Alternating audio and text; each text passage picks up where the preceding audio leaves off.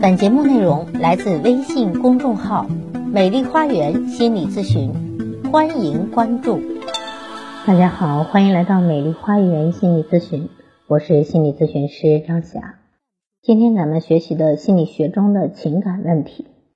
这位咨客朋友是一位妻子，她说：“老师，我的前夫是渣男，为什么我却放不下呢？”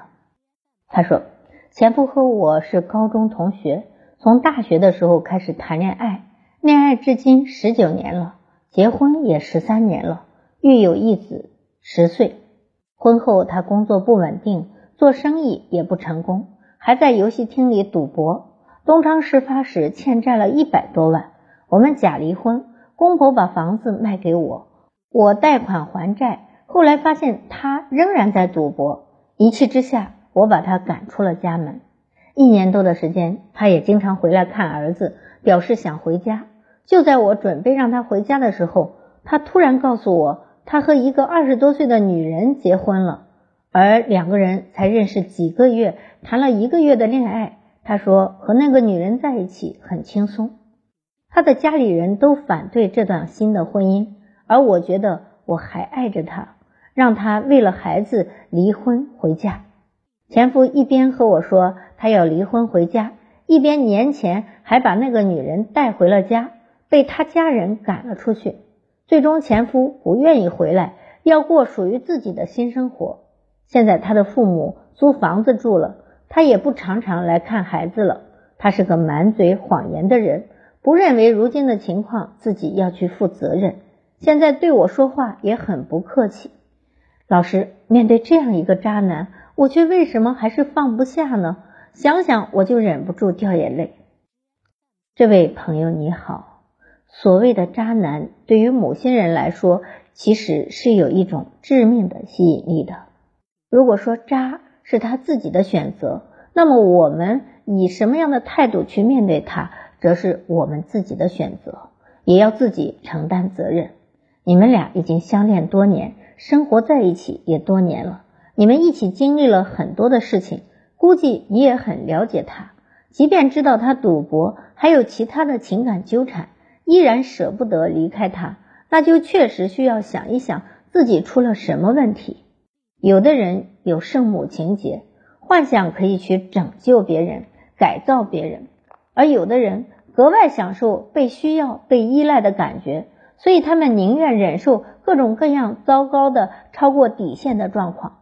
他们往往是没有底线的，甚至容许对方多次出轨，容许对方家暴等等等等，亦或某一个心理的个性的特点，在成长经历中让你觉得自己可以这样去被对待，甚至有些朋友浑然不觉受到伤害，他往往会沉溺其中。对于有问题的人，他们反而会上瘾，因为对方的问题。呃，让你有了施展自己的天地啊，仿佛你可以通过去拯救对方、改造对方来完成内在的心理需求。你要去想一想，你属于哪一种呢？既然你选择了，就需要承担，需要去面对。因为明显对于你前夫，你原谅了再原谅，你是没有太多底线的，你是希望把对方改造好的。潜意识里，你是否在扮演一个拯救者呢？或者你想想，这个经历与你的原生家庭有没有关系？很多人是因为母亲没有改造好，那么女儿呢就接着改造，那继承了母亲的改造梦想。